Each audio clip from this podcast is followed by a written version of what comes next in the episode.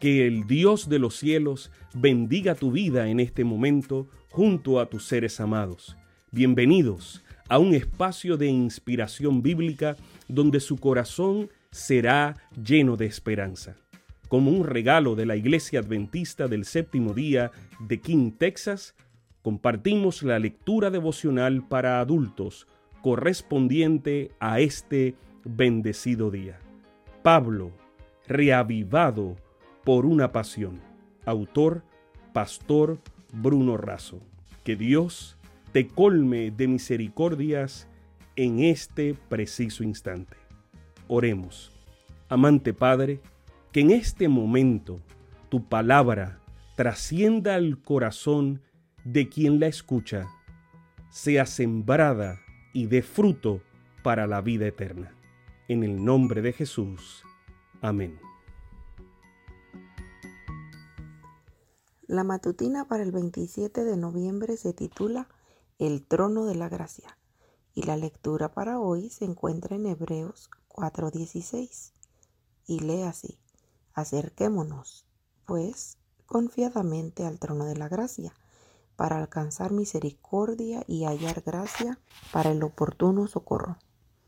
Pablo nos dice que Cristo simpatiza y se compadece de nosotros es que Él mismo vivió sin pecar, murió, resucitó e intercede como sumo sacerdote. Por eso nos desafía a hacer tres cosas respondiendo las preguntas ¿qué? ¿cómo? ¿y dónde? ¿Qué? El apóstol dice acerquémonos. El hombre construye muros y abismos.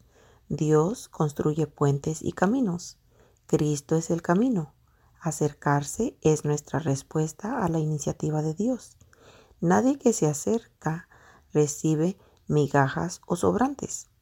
No son monedas las que nos aguardan, sino las abundantes riquezas de la gracia de Dios, vida y en abundancia. ¿Cómo? Confiadamente. La confianza no está basada en nuestros méritos, recursos o influencias.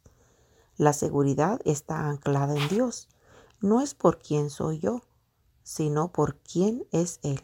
Elena de White afirma que debemos recibir la seguridad de que no necesitamos ir al cielo para atraer a Jesús junto a nosotros, ni a lo profundo para acercarlo a nuestro lado, porque está a nuestra mano derecha y su ojo está siempre sobre nosotros. Siempre debemos tratar de comprender que el Señor está muy cerca de nosotros para ser nuestro consejero y guía. Es la única forma en que podemos tener confianza en Dios. Hijos e hijas de Dios, página 29. ¿Dónde? Un trono es un lugar elevado, destinado a la realeza. Es también un símbolo de autoridad real y soberanía. No se trata solo de un trono de gobierno, autoridad y juicio, sino también de misericordia, comprensión y gracia. Estos dos pensamientos son combinados en Jesucristo. Por esta razón, la gracia se sienta en un trono porque ha vencido al pecado, ha soportado el castigo de la culpa humana y ha derrotado a todos sus enemigos. Isaac Newton fue un físico, teólogo, inventor y matemático inglés. Es el descubridor de la ley de la gravitación universal y entre otros descubrimientos científicos se destacan los trabajos sobre la naturaleza de la luz y el desarrollo del cálculo infinitesimal. Es a menudo calificado como el científico más grande de todos los tiempos. Él sostuvo, tomo mi telescopio y observo el espacio, lo que se encuentra a millones de kilómetros de distancia.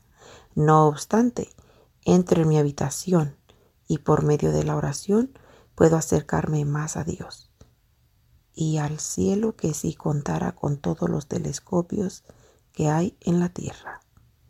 Sí, como bien dijo Pablo, acerquémonos confiadamente al trono de la gracia. Que Dios les bendiga. Sabemos que esta lectura ha bendecido su vida. Compártala, compártala con alguien más e invítele a suscribirse en nuestro canal para mayor bendición. Puede también